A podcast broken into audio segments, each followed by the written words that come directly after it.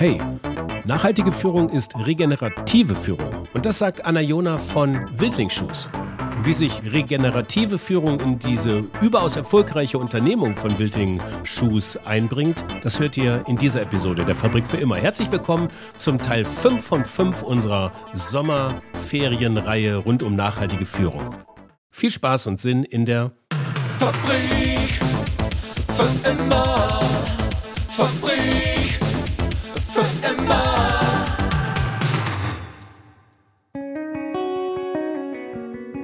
Hi und herzlich willkommen in der Fabrik für immer. Mein Name ist Frank Schlieder, ich bin der Host dieser Podcast-Reihe und begleite euch seit nunmehr 66 Episoden durch Themen rund um eine nachhaltige Wirtschaft. So ist es vielleicht ganz gut ausgedrückt.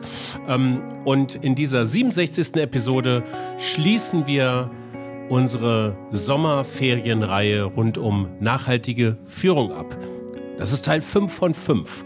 Und diese Intro ist so ein bisschen nachdenklicher, weil heute ist der 5. August 2021 äh, und ich habe unseren heutigen Gast, unsere heutige Gästin ähm, in ihrem Büro in äh, Engelskirchen bei Köln im Bergischen Land besucht. Vor zwei Tagen, am 3. August, also ganz frisch aufgenommen. Es war Dauerregen und 14 Grad. Und so gefühlt beschließe ich hiermit den Sommer 2021. Zeit für inspirative Podcast-Zeit, würde ich sagen. So auch heute, wo wir so die Megathemen Digitalität, Führung und Nachhaltigkeit versuchen zusammenzubringen.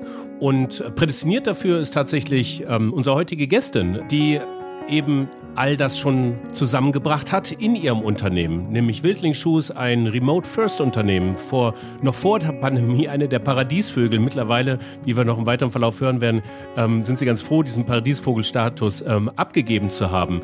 Dann aber auch ähm, sehr nachhaltig, sehr re regenerativ im Mindset. Das schlägt sich natürlich auch in die Führungsgedanken nieder und auch in den Tools, die sie benutzen, beziehungsweise wie diese gelebt werden.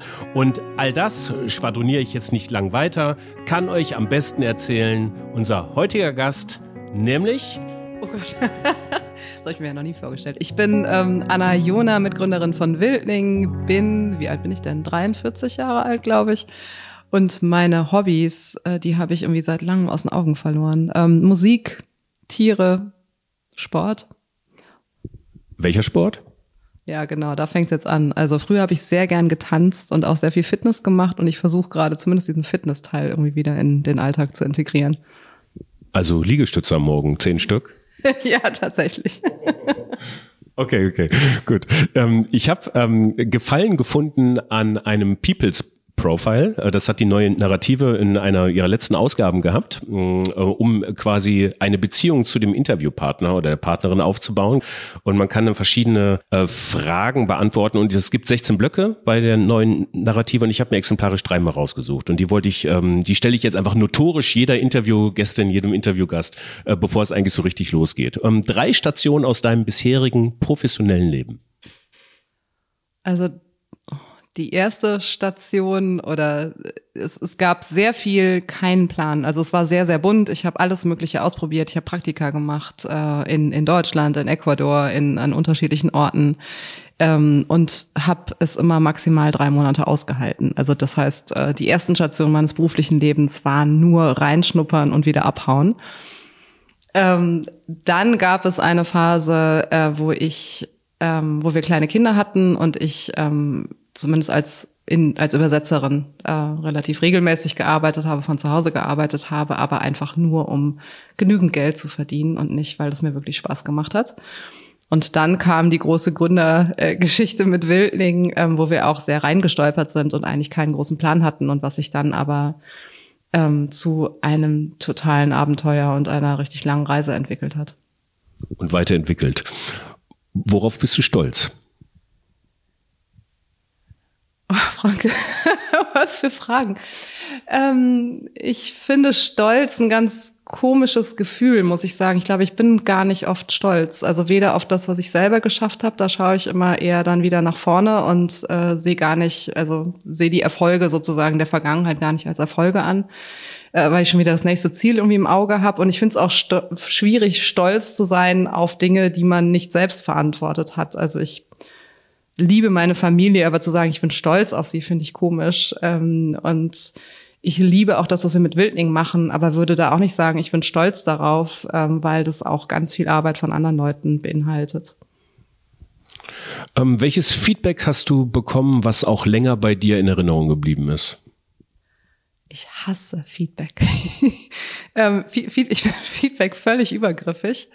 Ähm, ist auch eine Riesendiskussion bei uns bei Wildling, weil Feedback ja auch äh, zu moderner Führung gehört. Und ich finde Feedback immer übergriffig. Also sowohl negatives als auch positives Feedback. Und bei mir ist es so, dass es positive Feedback ähm, links rein, rechts raus geht und das negative Feedback mir ewig nachhängt. Deswegen äh, muss ich sowieso grundsätzlich meine Haltung zu Feedback überarbeiten, um weiter bei Wildling arbeiten zu dürfen. Sagt die Gründerin von, von Wildling. Aber du meinst, ohne Feedback geht's nicht, auch in moderner Führung? Ich verstehe, was daran wichtig ist und was daran sinnvoll ist und ähm, sehe auch, dass wenn es gut gemacht ist, durchaus hilfreich ist. Also vor allen Dingen finde ich Retrospektiven sehr spannend, also wo man sich wirklich anschaut, was haben wir bis jetzt gemacht, wie ist das Projekt gelaufen, wie haben wir zusammengearbeitet und die wichtige Frage stellt, okay, was hat gut funktioniert und was müssen wir dafür tun, damit es das nächste Mal ebenso gut funktioniert und was hat nicht gut funktioniert und was lernen wir daraus? Also was ändern wir beim nächsten Mal? Also wirklich auch nicht nur zu sagen, okay, das war gut, das war schlecht, sondern das hatte dieses Ergebnis und das nehmen wir mit daraus fürs nächste Mal. Ja. Da kommen wir bestimmt gleich noch zu. Anna, du bist quasi die Gästin unseres letzten Teils unserer kleinen Sommeredition rund um nachhaltige Führung. Kurzer Recap. Im ersten Teil hatten wir Jan Bredak, der ähm, sagte, äh, Führung beginnt in erster Linie mit Entängstigen. Also partizipative Führung im Sinne von Selbstverantwortung ähm, äh, über, übernehmen. Also ähm, da ist die Aufgabe von Führung dann zu entängstigen. Im zweiten Teil ähm, sagte Sebastian Köppel von Beckers Bester, also ich mal so ein paar Sätze, wir haben alle ganz viele spannende, tolle äh, Sachen gesagt, aber also das, was äh, sich dann vielleicht auch runterkochen lässt als Essenz, äh, zweiter Teil sagte ähm, äh, Sebastian Köppel, äh, der ähm, Beckers Bester in so eine selbstführende Organisation überbringen ähm, möchte, ähm, er gibt letztendlich Kontrolle ab, die er nie hatte. ja. Im dritten Teil hatten wir Lena Marbacher, die du auch ähm, recht gut kennst, von Neue Narrative. Ähm, und sie, was ja eigentlich schon Medienverlag in der Selbstführung ist, als ähm, ähm, auch schon gegründet. Wir hatten das im Vorgespräch gerade schon, also sehr, sehr geistreich und theoretisch aufgezogen, mit sehr klugen ähm, und äh, ausgebildeten Menschen in diese Richtung ziehen sie das so durch. Ähm, sie sagte, Organisationen, die sollen in die Lage versetzt werden, sich selbstständig zu verändern. Und dann hatten wir Frank Doppheide in der ähm, letzten Ausgabe, der sagte, äh, Buchführung ist keine Führung. Äh, also und ähm, das war Teil seines Buchs und es hieß, äh, Gott ist ein Kreativer und kein Controller und ist tatsächlich aus der Tatsache geschuldet, dass wir ein neues Management-Paradigma brauchen, was nicht mehr die äh, finanziellen Kennzahlen an die oberste Stelle stellt, sondern die Idee. So, ähm, jetzt frage ich dich, in welchen dieser Aussagen findest du dich da am meisten wieder? Ich finde tatsächlich alle Aussagen spannend und auch zutreffend. Also für uns hat Führung ganz viel mit Vertrauen und Freiheit zu tun. Das ist notwendig, damit du dich selbstständig weiterentwickeln kannst. Das ist notwendig, ähm, auch um kreative Leistungen zuzulassen. Also insofern, ich glaube, dass das hängt alles sehr eng beieinander und ich würde da jede dieser Aussagen absolut unterschreiben. Ja. Ähm, wir hatten das ja auch nachhaltige Führung genannt. Ne? Wir bewegen uns ja auch wieder in so einer Welt der unbestimmten Rechtsbegriffe, so heißt das, eine Digitalisierung, Nachhaltigkeit, nachhaltige Führung. Da kann man ja alles unter verstehen. Was, was bedeutet das für dich eigentlich? Was ist nachhaltige Führung? Ich würde gerne fast noch einen Schritt weiter gehen und sagen regenerative Führung. Also was, was ist ein regenerativ wirtschaftendes Unternehmen und was bedeutet das fürs Team? Ähm, ich finde, einmal kann man es wirklich auf Energie runterbrechen. Ähm, die Energie, die du reinsteckst, solltest du mindestens in dem Maße zurückbekommen von dem, was du tust. Ähm, bestenfalls gibt es dir mehr Energie, als du reinstecken musst. Also auch das ist ein Kreislauf. Ähm, und jetzt ist natürlich die Frage, wie schafft man das, dass man mehr Energie aus der Arbeit gewinnt, als man reinstecken muss. Und meiner Meinung nach hat es sehr viel mit Selbstbestimmtheit zu tun, hat sehr viel damit zu tun, ähm, dass man sich innerhalb seiner Stärken ähm, betätigen kann. Also dass ich ähm, das machen kann, was ich wirklich gut kann, aber auch was mir wirklich viel Spaß macht. Also ich kann auch Dinge gut können, die mir keinen Spaß machen und es geht genau um die Dinge, die mir Spaß machen. Ähm, es geht darum, einen Sinn zu sehen in dem, was man tut, ähm, einen Mehrwert ähm, zu erzeugen und das auch, ähm, auch sich selbst und den anderen auch deutlich zu machen, dass das geschieht. Ähm, und das ist für mich dann gebündelt ein Arbeitsplatz. Also wenn dazu noch eben eine Freiheit und Selbstbestimmtheit kommt, zum Beispiel, wann ich gerne arbeiten möchte, ähm, wann ich mir Ruhephasen gönne, wie viel ich arbeiten möchte, etc., ähm, dann entsteht für mich ein regenerativer Arbeitsplatz. Mhm. Hattet ihr so diese, diese Attribute jetzt von nachhaltiger Führung im Sinne von regenerative Führung schon von Anfang an äh, implementiert? Man sagt jetzt also, äh, ihr habt ja hier, wenn man hier so reinkommt, ich bin gerade bei euch hier in Engelskirchen, da siehst du den Gründerpreis NRW, ganz viele Auszeichnungen und so weiter und so fort, die auch aus der Gründerzeit gekommen sind. Aber ihr seid ja keine, kein Gründer, ihr seid kein Startup mehr, ne? Oder musste sich das erst entwickeln? Also ich glaube, es war beides. Ähm, vieles war intuitiv, was wir einfach ähm, so gemacht haben. Also ich wollte selber ähm, sehr frei und sehr, sehr selbstbestimmt arbeiten können, ähm, frei mir die Zeit einteilen können, wollte gerne deswegen auch von zu Hause arbeiten in erster Linie und kein Büro haben, in das ich dann selbst pendeln muss. Das hat schon so einen Grundstein gelegt dafür, dass wir gesagt haben, okay, es gibt kein Büro. Ähm, das heißt, alle arbeiten irgendwie von zu Hause oder größtenteils von zu Hause. Ähm, und das war natürlich erstmal eine Grundvoraussetzung, mit der man dann umgehen musste. Und ähm, ich glaube, dass wir es geschafft haben, eben die Vorteile dieser Arbeitsweise ähm, gut auszureizen auf der einen Seite und eben für die Nachteile, die es natürlich auch immer gibt, ähm, gute Lösungen zu finden. Und ähm, daraus sind dann ähm, die Bedingungen entstanden, unter denen Wilding heute funktioniert. Ähm, und was wir dann natürlich immer weiterentwickelt haben und auch sehr gezielt dann weiterentwickelt haben im Sinne von, welche Art von Organisation möchten wir eigentlich aufbauen. Ja. Ähm, genau diese Art von Organisation war in meiner Wahrnehmung so vor der Pandemie noch so eine gewisse Paradiesvogelorganisation. So also hatte ich das irgendwie versucht ähm, so zu taufen, weil ihr einfach komplett remote aufgestellt seid. Ne? Also das können wir gleich mal dazu, welche Unternehmensteile eigentlich wo in diesem Land äh, sind und nicht nur hier. Produktion ist ja auch im Ausland. Ähm, und ähm, dieser Paradiesvogelvorteil ist so ein bisschen weg jetzt. Ne? Durch die letzten 17 Monate äh, Pandemie haben das ja irgendwie selbst die größten Konzerne machen müssen. Ähm, aber dennoch habt ihr ja einiges davon gelernt. Und äh, vielleicht äh, mal so aus den letzten 17 Monaten, was hat euch dabei geholfen und was würdest du jetzt oder wie konntet ihr das auch verbessern? Jetzt allein schon dieses Remote-Arbeiten mit den Erfahrungen ähm, der Pandemie. Also erstmal finde ich es überhaupt nicht schade, dass wir äh, nicht mehr sozusagen äh, da ganz allein auf weiter Flur sind oder, oder eine von wenigen, ähm, sondern ich glaube, dass es allen sehr gut tun wird, dass da gerade eine neue ähm, Flexibilität in die Arbeitswelt insgesamt kommt. Ähm, was wir gelernt haben in den letzten Monaten, also auch dadurch, also wir waren vorher ein Unternehmen, was zwar remote organisiert ist, also den größten Teil der Zeit ähm, die meisten Leute von zu Hause arbeiten, aber dass sich dennoch regelmäßig getroffen hat. Also das war auch ein großer Bestandteil unserer Unternehmenskultur, wirklich in regelmäßigen, also alle zwei Monate mit dem gesamten Team zusammenzukommen und auch Zeit miteinander zu verbringen. Ähm, das war nicht mehr möglich in der letzten Zeit. Und ähm, da haben wir natürlich, also einmal schmerzhaft gelernt, wie wichtig das eigentlich für uns ist und wie sehr wir das vermissen. Ähm, und wie wir auch dem sozusagen noch mehr Raum schaffen möchten, jetzt nicht im Sinne von quantitativ, sondern einfach qualitativ, dass wir uns zwar seltener treffen werden, sobald es möglich ist als gesamtes Team, aber dann auch wirklich diese Zeit nutzen, um soziale, gesellige Zeit miteinander zu verbringen. Das heißt anstatt zwei dann vier Tage mit anderem Rahmenprogramm oder? Ja, genau, also sowas in der Art, ne? Lieber zweimal im Jahr und dann irgendwie drei Tage, ähm, an denen man aber auch einfach dann wirklich feiert, Zeit miteinander verbringt, miteinander isst, miteinander spricht, äh, Freizeit äh, ge gemeinsam gestaltet. Ähm, und die anderen Sachen, also Andersherum hat es eben uns auch gezeigt, dass viele Dinge virtuell wunderbar funktionieren, die wir jetzt vorher sozusagen gar nicht virtuell verankert hatten. Also gerade so ein All-Hands-Meeting mit einer wachsenden Teilnehmerzahl funktioniert hervorragend online und eigentlich sogar besser online, weil alle ne, die Präsentation gut sehen können, gut hören können, äh, irgendwie sich jetzt nicht auf den Boden setzen müssen, weil wir dann doch wieder aus dem Raum rausgewachsen sind und so. Plus, das ist natürlich deutlich weniger Orga und Aufwand. Ähm, und so haben wir, glaube ich, ähm, also wir haben auch viele Formate neu geschaffen, um zu sagen, wie, wie können wir denn jetzt dieses gesellige, äh, dieses spontane im Miteinander ähm, in diesen virtuellen Alltag bringen und haben eben Formate gefunden, wie wir treffen uns ähm, einmal die Woche pro Team eine halbe Stunde und reden nicht über die Arbeit. So, also einfach, man muss dann sozusagen das Spontane ähm, fest einplanen. So ist ein bisschen seltsam, aber dann, dann funktioniert auch das ganz gut. Und auch ein Recruiting-Prozess funktioniert hervorragend virtuell. Also wir haben eigentlich entdeckt, dass viele Dinge ähm, virtuell besser funktionieren, als wir gedacht hätten.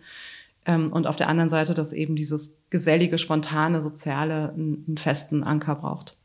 Entdecken die Kolleginnen nicht auch, dass sie dennoch vielleicht wieder gerne ein Büro hätten? Es gibt ja, also zu, zu, zu jedem Trend gibt es eine Gegenbewegung irgendwie. Stellt ihr da irgendwas bereit? Was sind deine Erfahrungen? Ja, also ähm, das ist bei uns natürlich ähm, jetzt vielleicht anders als bei anderen Unternehmen, die jetzt auf einmal gezwungen waren, virtuell zu arbeiten und die auch gezwungen waren, natürlich in einer Krisensituation so zu arbeiten. Also das darf man wirklich nicht vergessen. Es ist kein Homeoffice, wenn du nebenbei Homeschooling machst. So. Ähm, das, da war natürlich unser Team kannte das und hatte sich entsprechend eingerichtet. Auch fürs Team war es wahnsinnig schwer. Wir haben sehr, sehr viele Familien dabei, die ne, jetzt da wirklich in der Dauerbelastung waren und in der Doppelt- und Dreifachbelastung. Ähm, aber wir haben trotzdem ein Team, das sich das ausgesucht hat. Also es ist bei uns klar, dass die Arbeit so stattfindet. Das heißt, es finden sich natürlich da jetzt auch eher Leute in den, unter den Bewerbern, Bewerberinnen, die da wirklich Bock drauf haben. Und ähm, deswegen gab es jetzt auch wenig Leute, die gesagt haben, ach, ich will jetzt doch mehr eben irgendwo zusammenarbeiten. Ähm, es gab nur viele, die gesagt haben, ich möchte doch gerne wieder irgendwie ungestört zu Hause arbeiten können.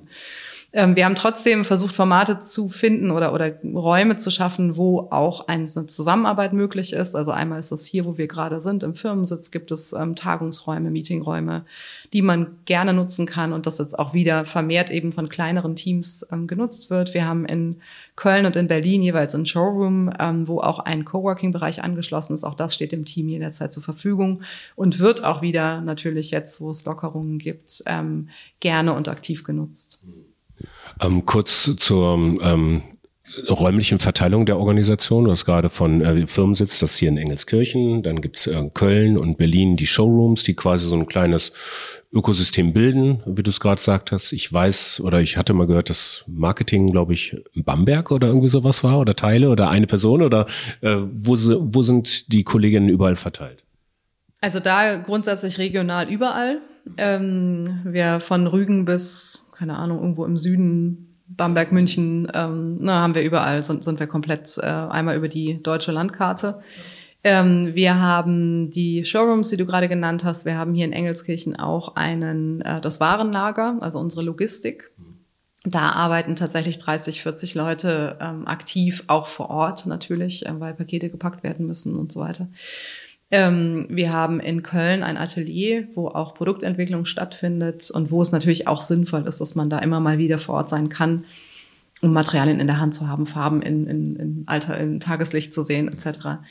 Ähm, und das wird auch viel genutzt, natürlich vom, vom Produktteam. Ähm, und ansonsten ist der Rest komplett remote. Wie gesagt, immer mit dem Angebot auch, wenn man jetzt das Gefühl hat, ich möchte mit dem Team nochmal zusammenkommen oder ich habe ein Bewerbungsgespräch, möchte das natürlich nicht in meinen eigenen vier Wänden machen oder so, dass man dann eben einmal die Wildlingflächen oder auch sonst äh, einfach Flächen anmieten kann für sowas natürlich.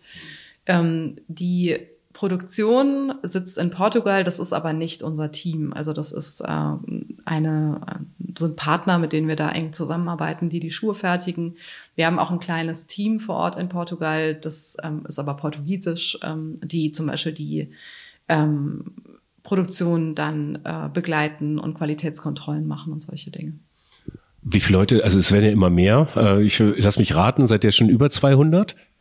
Ja, genau. Also so grob kann ich dir jetzt auch sagen. Genau wie viele wir gerade sind, weiß ich nicht. Äh, wir sind über 200, also 215, 220 Leute, sowas in, der, in dem Dreh. Ihr habt ja das Thema, äh, also ihr seid überall als Organisation quasi verstreut und ähm, die Frage ist, die ich mir gestellt habe, wie setzt ihr euch in diesem Fall ähm, die Ziele und welche Ziele sind das eigentlich? Ich weiß, dass ihr relativ viel im Bereich OKRs macht, was ja ein sehr, finde ich, also oder was mein Erfahrungswissen ist, dass es ein sehr zahlengesteuertes äh, Framework äh, sein kann, wo viel gemessen wird und so weiter und so fort. Hat das was, ist das nachhaltig? Also wir arbeiten tatsächlich fast nur mit OKRs oder das ganze Unternehmen läuft auf OKRs. Ich finde aber gerade das Schöne an OKRs, dass es eigentlich qualitative Ziele sind, die man formuliert. Also ähm, wir arbeiten so, dass wir ähm, einmal im Jahr quasi unsere Roadmap und Strategie für die nächsten zwei, manchmal drei Jahre äh, nochmal festzurren. Also da gibt's quasi eine, eine Revision des Ganzen und nochmal einen weiteren Blick irgendwie jeweils ähm, zum Jahresstart. Ähm, und das betrifft immer unsere Kernkompetenzen, die damit enthalten sind. Also es ist das Produkt, äh, ne, Kundschaftsbeziehungen, äh, natürlich auch Team, Organisationskultur, ähm, positiver Impact und all das, was sozusagen hinter den Kulissen laufen muss. Jetzt Finanzen, Supply Chain etc., all, all diese Dinge. Ähm, und die OKRs sind ja auch immer so aufgeteilt, dass man irgendwie fünf große Ziele hat. Wir, wir arbeiten mittlerweile im Trimester, ähm, also haben das dreimal solche, solche Sprints ähm, pro Jahr. Und auch die beziehen sich jeweils auf eine Kernkompetenz, also auf diese fünf ähm, Kernkompetenzen, die wir haben. Und ähm, man kann eben über OKRs sehr gut einen qualitativen Fokus setzen. Also was möchte ich eigentlich erreichen, zu welchem Zweck, welchen Mehrwert möchte ich damit schaffen? Also ich kann sagen, ich möchte ein besseres Kundschaftserlebnis schaffen, ich möchte eine höhere Qualität im Produktbereich oder ich möchte nochmal ähm, an der die Funktion optimieren oder eine weitere Funktion hinzunehmen. Ich möchte nachhaltig wachsen, was bedeutet das eigentlich? Ne? Also an welchen Stellen möchten oder müssen wir wachsen, damit wir irgendwie einen entsprechenden Impact haben können? Ähm, aber auch, was braucht das Team ähm, gerade, um noch besser arbeiten zu können? Was sind die nächsten ähm, Skills, die unser Team, unsere Organisation braucht, etc. Das heißt, du kannst immer einen sehr guten Fokus auf Qualität ähm, und Mehrwert legen in einem OKR-System. Du hast dann ähm, vier Erfolgstreiber, die pro Ziel definiert werden die messbar sein sollten. Das ist aber auch keine Zahlenschlacht bei uns. Also wir sind eigentlich noch zu wenig ähm, analytisch und, und zahlengetrieben unterwegs. Ähm, das braucht man, glaube ich, ab einer gewissen Größe auch einfach, um, um die Dinge im Blick zu behalten. Ähm, aber es ist so, dass wir immer abwägen, sind das wirklich sinnvolle, wichtige ähm, Zahlen, die wir da, die wir da tracken, ähm, weil sie uns eben sichtbar machen, dass wir, dass wir da einen Mehrwert schaffen oder nicht. Ähm, und auch da, also das, das kann, es ist dann messbar, wenn man zum Beispiel sagt, ähm, wir haben drei neue Styles entwickelt. So, das ist ja messbar. Ich kann ja sagen, ich habe hinter, ja, ich habe drei Styles oder ich habe nur zwei oder einen oder gar keinen geschafft. Ähm, das heißt, auch da sind es ist nicht harte KPIs, die dahinter liegen unbedingt. Ähm, und damit hat es für mich sehr, sehr viel mit nachhaltiger Führung zu tun, weil einmal eben wichtig ist, dass man Sinn sieht hinter dem Ziel, das man verfolgt ähm, dass man quasi ein Ergebnis hat, auf das man blicken kann und damit kannst du loslassen ähm, unterwegs. Also wann jetzt dann jemand arbeitet und, und wie viel pro Woche oder so, ist im Prinzip egal, wenn wir sagen, das ist das Ziel, was wir erreichen möchten und wir können hinterher objektiv draufschauen und sagen, okay, da muss noch was kommen, so oder das haben wir total gut geschafft. Ähm, und es sind auch, und das ist auch total wichtig, sind mit unserer Zielerreichung keine Strafen oder Boni oder irgendwas verbunden. Das heißt, man kann auch jederzeit sagen, ich gebe dieses Ziel auf, ähm, weil das für mich keinen Sinn macht oder weil ich es auch gerade nicht schaffe oder so, ohne dass man davon eine negative Konsequenz ähm, befürchten müsste. Wer äh, kontrolliert diese Ziele eigentlich? Also die Ziele ähm, sind immer so definiert. Es gibt eine Company-Ebene, ähm, in der dann sozusagen die Company Leads verantwortlich sind. Das äh, ist mein Kollege Sebastian und ich. Mhm.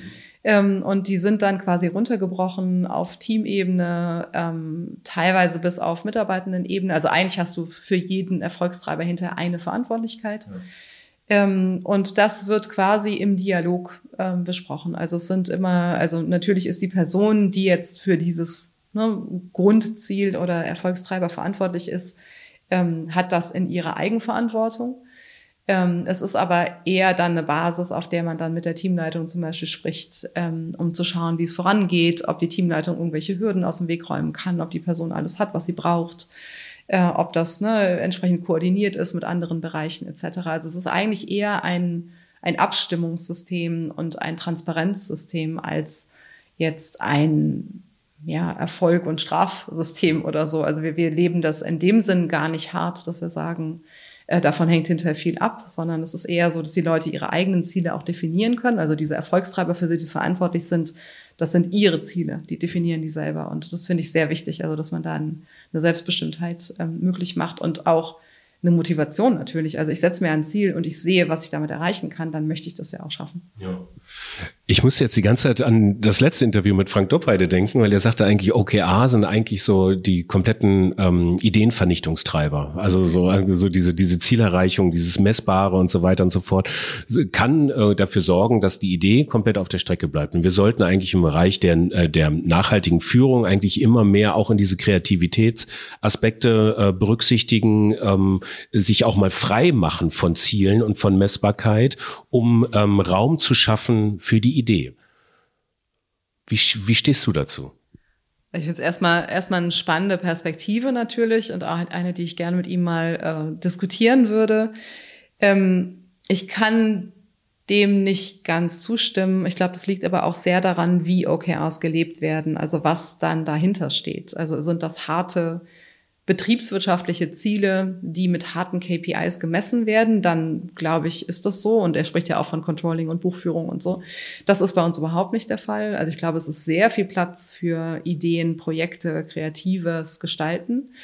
Ähm, und es ist ja auch so, dass wenn ich jetzt sage, ich möchte ein Kundschaftserlebnis verbessern und ich habe jetzt irgendwie vier Dinge, die wir uns vornehmen dieses Trimester, um das zu tun. Also es gibt einmal ein Website, ne, Ding, wo man, wo man äh, Sachen überarbeitet. Es gibt vielleicht im Kundenservice nochmal ähm, eine Nachschärfung an, an bestimmter Stelle, so dass man vielleicht schneller ähm, antworten kann. Es gibt im, im Bereich ähm, Reklamationsbearbeitung oder so nochmal etwas oder im Bereich CRM dann können die Leute natürlich überlegen, wie sie das jetzt erreichen. Ja, also wenn ich sage, ich möchte ähm, einfach ein besseres Kundschaftserlebnis schaffen für den Fall, dass irgendwas schiefgelaufen ist, dass ich entsprechend dann kontaktiert werde oder die Möglichkeit habe, mit jemandem zu sprechen, dann kann jetzt unser, unser Customer Service und, und das ähm, CRM-Team da sehr kreative Ideen spinnen, wie sie das erreichen oder was sie glauben, was das Beste ist. Und ich glaube, das ist wichtig, dass du in deinem Bereich die Hoheit hast ähm, selbst zu entscheiden, was du glaubst, was den besten Effekt hat und was du am meisten auch machen möchtest, so wo du denkst, so dass das wäre richtig cool, wenn wir das tun. Ähm, und da entstehen im Gegenteil sehr also im Prinzip ist für mich, sind für mich die OKRs nur der Rahmen, der auch eine Transparenz schafft, auch eine Transparenz darüber, wo das Unternehmen eigentlich hin will, eine Transparenz darüber, was jeder so ähm, und jede für sich auf dem Tisch hat. Aber da entsteht eben innerhalb dieses Rahmens meiner Meinung nach eine Menge Freiheit und auch eine Menge Raum für Kreativität. Ja. Entsteht denn im digitalen Raum ähm, Freiheit für Persönlichkeitsentwicklung? Also das ist ja so in, den, in der Zeit, ähm, so wie so ich das wahrnehme, jetzt die, die Organisation ist nicht mehr die Maschine, äh, so ähm, in dem jedes Rädchen ins andere greift, sondern entwickelt sich immer mehr dahin, ähm, um ähm, Persönlichkeiten von Mitarbeitenden, von Menschen einfach auch weiterzuentwickeln. Andreas Reckwitz, der berühmte deutsche Soziologe, sagt dazu, wir sind in einer Gesellschaft der Singularitäten. Da geht es viel um die, um, um die eigene Weiterentwicklung und ähm, die betriebliche Organisation ähm, ist quasi ja auch Teil dessen. Ähm, geht das in digitalen Welten eigentlich so gut wie in einem analogen Gespräch, das, was wir so haben? Und welche Mittel ähm, stellt ihr bereit, um sowas auch machen zu können? Genau, also ich würde erstmal sagen, ähm, geht es darum, dass man solche Konzepte und auch Raum dafür schafft, ob das jetzt im virtuellen stattfindet oder, oder nicht im virtuellen. Ich glaube, du kannst ähm, dich analog ständig treffen und eine ganz schlechte, äh, ganz schlechten Raum schaffen für, für Persönlichkeitsentfaltung und du kannst virtuell ähm, sehr qualitativ hochwertige Beziehungen aufbauen und da eben auch äh, den Platz schaffen, dass Leute sich entwickeln. Also ich glaube, grundsätzlich ist erstmal wichtig zu definieren, was bedeutet überhaupt Entwicklung, was ist Persönlichkeitsentwicklung, was ist eine Entwicklung nach Stärken und was braucht es dafür. Also ich glaube, da sind, ähm, also für uns ein ganz wichtiges Element sind die One-on-Ones, also dass man wirklich ein persönliches Gespräch hat zwischen jetzt Teamleitung und jedem, jeder einzelnen Person im Team, ähm, was auch eben genau diese Dinge berücksichtigt. Also wo es Feedbackgespräche gibt, die berühmten, die, vor denen ich mich ähm, gerne drücke. Ähm, aber auch wo es, wo es ähm, Gespräche konkret dazu gibt. Ähm, also wir sind ein Unternehmen, was, was sich ständig wandelt, wo sehr viel Dynamik drin ist, wo, wo ständig auch Platz geschaffen wird, weil es eben weitergeht, weil es sich weiterentwickelt. Ähm, da haben wir den Luxus, dass wir oft fragen können, was möchtest du eigentlich machen? Also wir ne, brauchen noch ein, zwei Personen im Team, einfach um die Arbeitslast zu stemmen was möchtest du denn gerne abgeben? So, also das sind ja sehr, also ist auch eine Frage, die ich mir selbst immer wieder gestellt habe, auch regelmäßig jedes halbe Jahr. Was, also es wird immer mehr, ich kann das nicht mehr schaffen. Was möchte ich abgeben? Was möchte ich weitermachen? Und dadurch entwickelst du dich ja automatisch hin dahin, wo auch deine Stärken liegen, im, im besten Fall.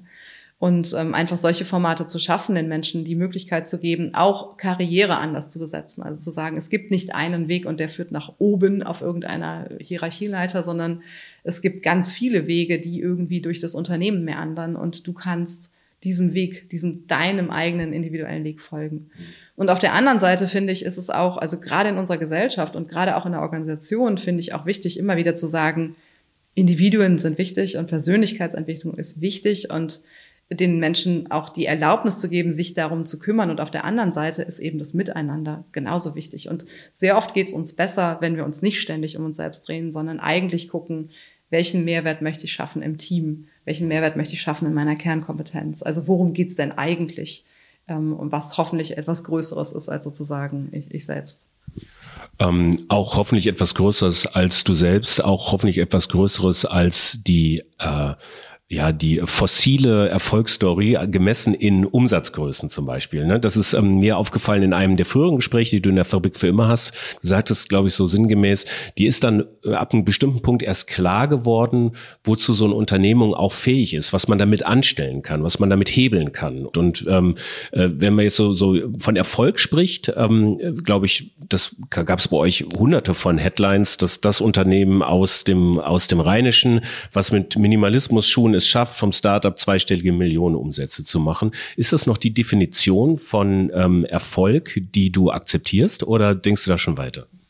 Nee, absolut nicht. Also es war auch nie unsere Definition von Erfolg. Ähm, es ist auch tatsächlich ein leeres Ziel, wenn man das verfolgt. Also ich habe das Gefühl, ähm, wenn du Erfolg in, in Eurosummen misst, dann ist der Weg nach oben ja immer offen. Also wann hast du dann irgendwas erreicht? Wann ist es dann genug? So, woran, woran machst du das fest? Du vergleichst dich ja immer nur auf dem nächsten Level.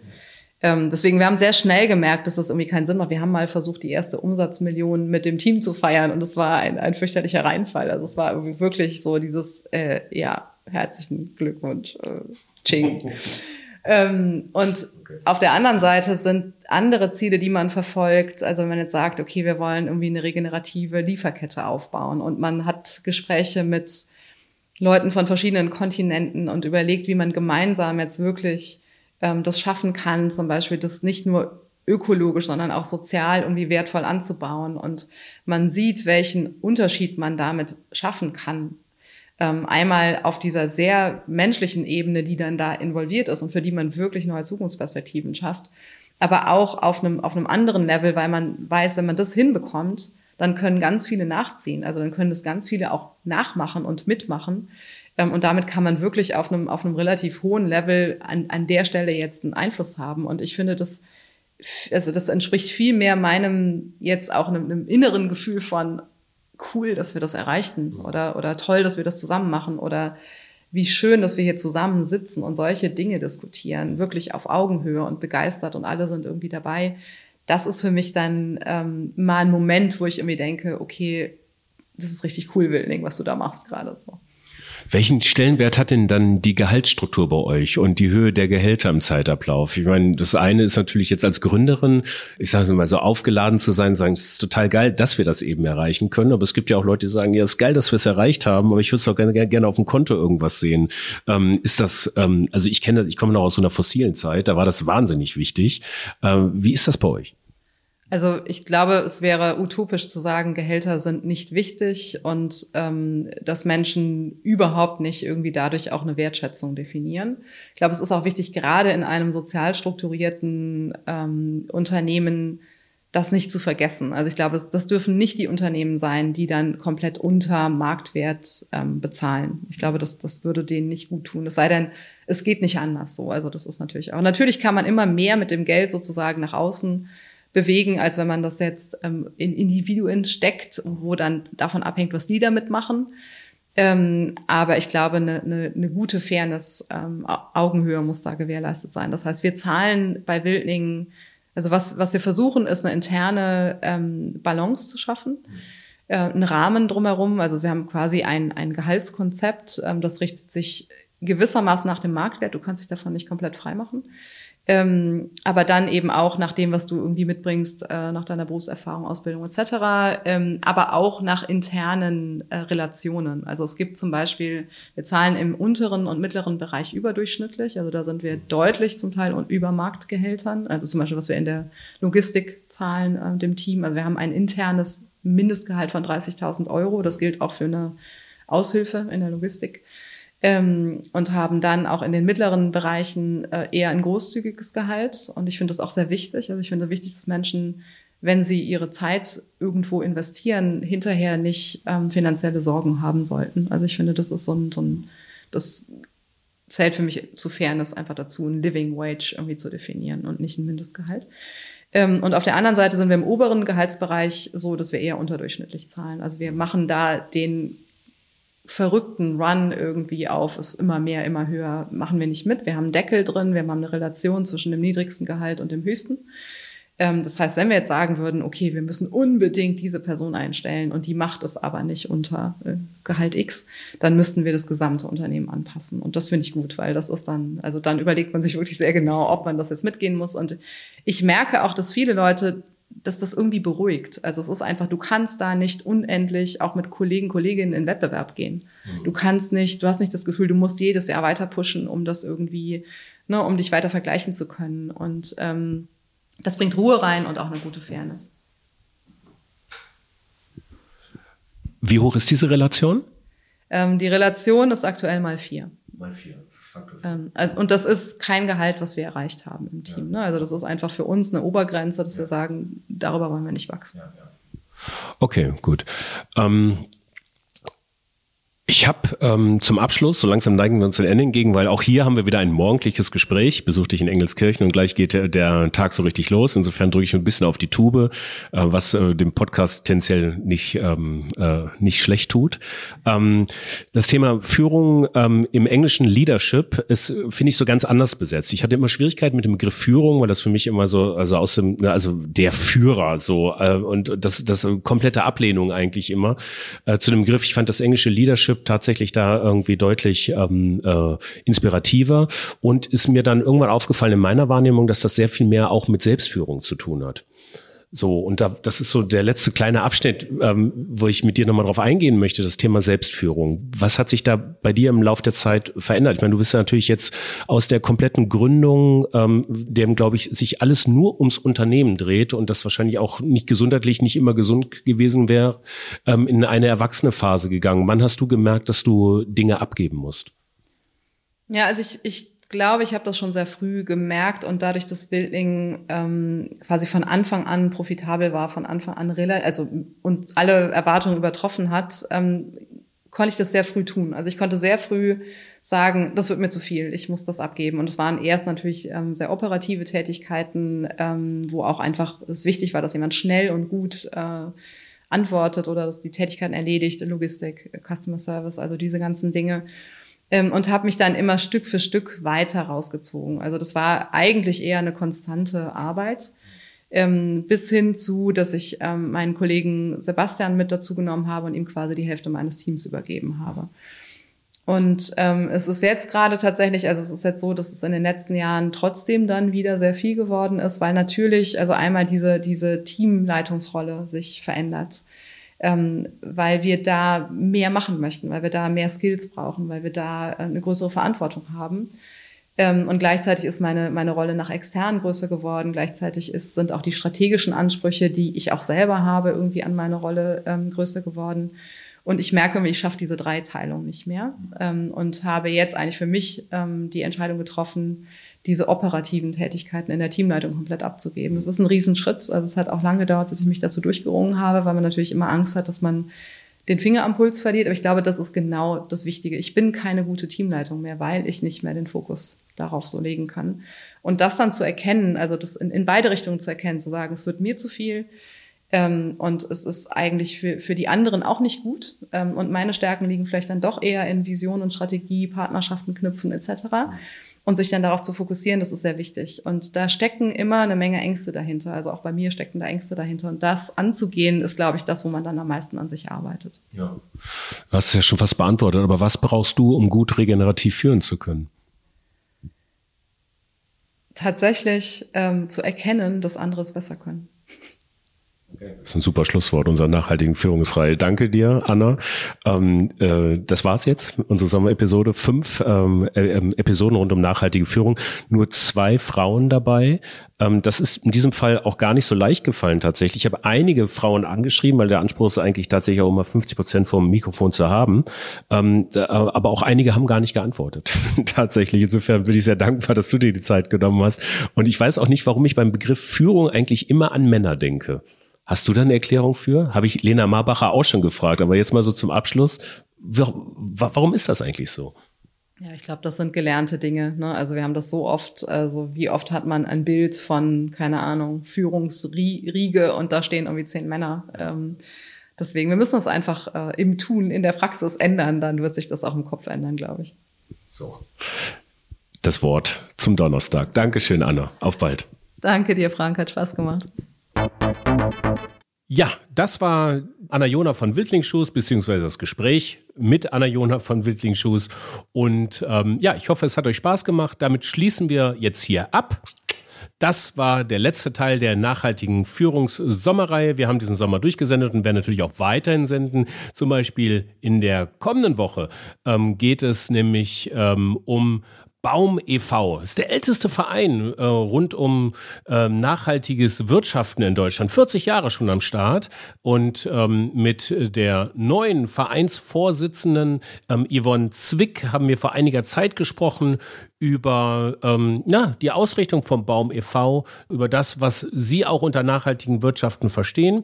Ähm, das nehmen wir gerne mit. Ähm, das hört ihr in der nächsten Episode. Und danach geht es auch wieder weiter mit Best Practices rund um nachhaltige Geschäftsmodelle, Startups und so weiter und so fort. Wir haben uns für diesen Herbst und für ähm, die zweite Hälfte des Jahres noch einiges vorgenommen. Also ähm, bleibt uns gewogen, wie ein bekannter Journalist und Podcast-Host jetzt sagen würde. Ähm, ich sage jetzt einfach mal viel Spaß und Sinn weiterhin in euren Tagen und viel Spaß und Sinn weiterhin mit der Fabrik für immer. Ciao. Fabrik für immer.